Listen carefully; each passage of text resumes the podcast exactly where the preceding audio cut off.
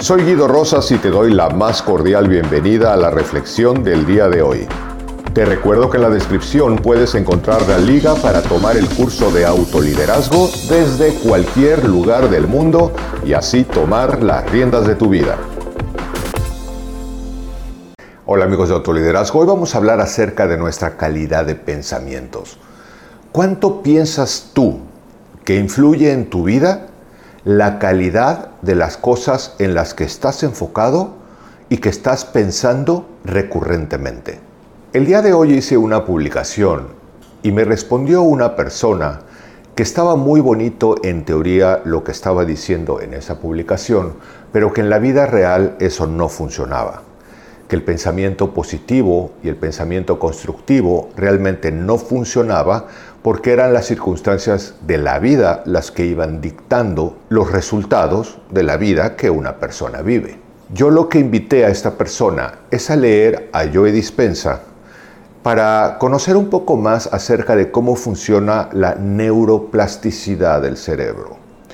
Si esta persona dice no hay nada que hacer, no se puede, no sirve de nada, lo que está haciendo es anclando creencias en contra de sus propios resultados y está trabajando sobre su propia neuroplasticidad acerca de las cosas que no se puede hacer y de que no se pueden mejorar es evidente que la mente también lo que va a hacer es empezar a buscar circunstancias que avalen sus creencias para que cada vez que vea que alguien piensa en contra o no tiene los resultados que desea, de alguna manera confirme su mente su propia creencia y diga, ya ves, no sirve de nada el pensamiento positivo, no sirve de nada el pensamiento constructivo.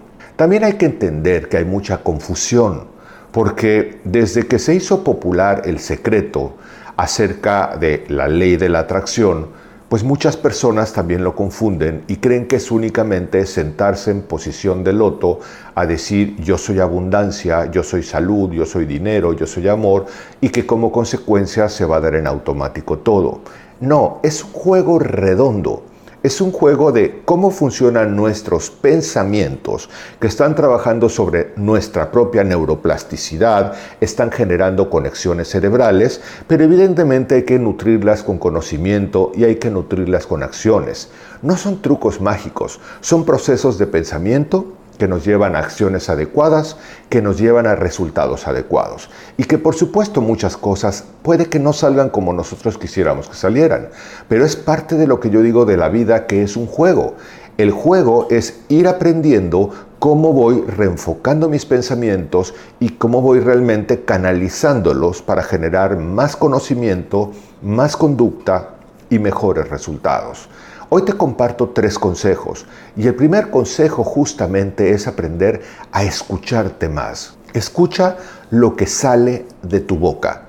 Si en el ejemplo que hoy te doy de esta persona, que además es un profesor, y este profesor realmente lo que se dice todos los días es estoy condenado al fracaso, nada se puede mejorar en la vida y está de alguna manera confirmando mentalmente eso, tendría primero que escucharlo y reconocer consigo mismo que es un pensamiento que no es positivo. Es decir, no le está llevando a generar posibilidades de mejora, sino justamente a corroborar lo difícil y lo complicado que es la vida.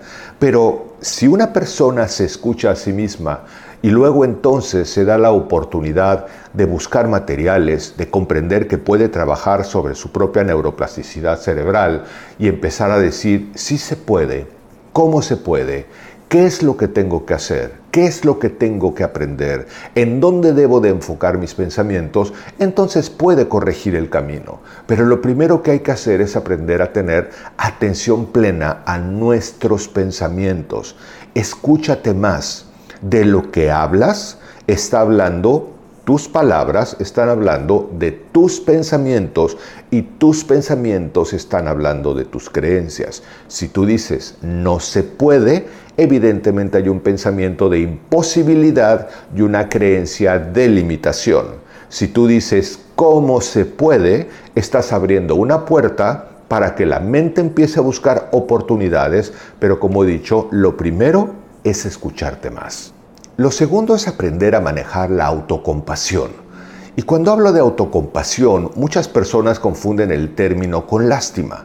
La compasión y la lástima no tienen absolutamente nada que ver es la comprensión simplemente de que cada uno de nosotros está en un proceso distinto y que a veces no nos damos cuenta cómo nuestros propios pensamientos a los que nos hemos habituado pues de alguna manera nos están envenenando continuamente, porque es no, eso no se puede, empezamos a presuponer muchas cosas, incluso vamos en el automóvil generando discusiones que nos inventamos porque no existen, y ahorita que llegue te voy a decir esto, porque seguramente me vas a decir lo otro, y entonces hay que entender que estamos en un proceso de mejora continua todos los seres humanos del planeta Tierra. Y en la medida que nosotros despertamos a este juego, comprendiendo que realmente estamos en un camino de mejora continua, entonces debemos de ser más autocompasivos, es decir, amorosos con nosotros mismos, comprensivos con nosotros mismos, para aceptar que hoy somos resultado de nuestro pasado, pero que también hoy tenemos las posibilidades de construir un mejor presente que nos dé como resultado un mejor futuro, que como dice Cartolé, se volverá nuestro futuro presente. Quiérete más y háblate con posibilidades. Entrénate como si tú fueras tu mejor amigo, como si fueras tu hijo. Enséñate, autoenséñate, autocorrige tus procesos de pensamiento, pero como he dicho, primero escúchate más y después sea autocompasivo, amoroso y cariñoso contigo para realmente reeducar tus pensamientos, reeducar tus conocimientos y por supuesto reenfocar tus acciones que te lleven a mejores resultados. Y lo tercero es entrenarnos a alimentar nuestra mente con pensamientos positivos, pensamientos constructivos. La mente es como un jardín si nosotros le permitimos a la mente que se vaya sembrando ira, rencor, desconocimiento, este, prejuicios, eh, impulsos mentales, pensamientos negativos, eso es lo que va a germinar en nuestra vida, porque es justamente lo que estamos sembrando. Entonces, no es realmente una cuestión meramente etérea en donde vamos todos a levitar sobre el éter por decir que tengamos más pensamientos positivos. Es aprender a ser más selectivos con nuestros pensamientos y saber que muchos pensamientos negativos o limitantes nos envenenan y nos intoxican el nivel de pensamiento, nuestras conductas, nuestras relaciones y nuestros resultados. Pero cuando nosotros alimentamos nuestra mente de pensamientos más positivos y más constructivos, más enfocados en lo que sí se puede hacer, en vez de continuar hablando de las cosas que no se pueden hacer, entonces estamos sembrando algo con más calidad que va a germinar mejores conocimientos, mejores conductas y mejores resultados. En conclusión te diría que cuides estas tres cosas. En primer lugar, que te escuches más y que detectes realmente cuando estás poniendo una creencia limitante que te perjudica.